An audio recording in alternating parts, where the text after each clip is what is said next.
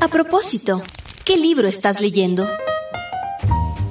Están quienes no saben leer Están quienes sí saben, pero no leen. y están quienes de tan poco leer olvidaron lo que saben. Analfabetos y analfabetas por desuso. Pero es que no hay tiempo para leer, señorita. Véame a mí.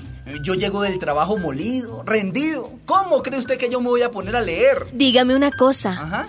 ¿Y usted no lee las páginas deportivas del diario? Ah, bueno, eso sí, porque me distrae. Si los libros fueran más entretenidos. Si los libros entretenidos estuvieran al alcance de la gente. A propósito, ¿qué libro estás leyendo? ¿Sabe lo que pasa? Los libros están demasiadamente caros. Y para colmo, les meten impuestos, como que si fueran artículos de lujo.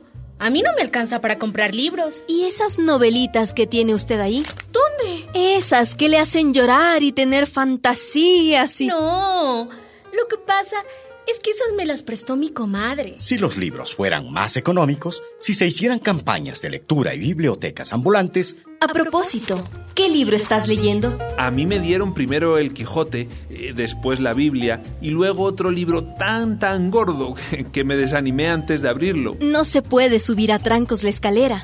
Quien no tiene hábito de lectura debe comenzar con libros cortos, con cuentos fáciles. a propósito, ¿qué libro estás leyendo? Ah, no, no, no, no. Yo prefiero la televisión o chatear por el internet. No me gusta leer. Imagínate, no me van a obligar a hacer lo que no me gusta. Tienes razón, muchacha. Escucha lo que dice Jorge Luis Borges. El verbo leer, como el verbo amar y el verbo soñar, no soporta el modo imperativo. Yo siempre aconsejé a mis estudiantes que si un libro les aburre, que lo dejen, que no lo lean porque es famoso, o porque es moderno, o porque es antiguo. La lectura debe ser una de las formas de la felicidad y no se puede obligar a nadie a ser feliz.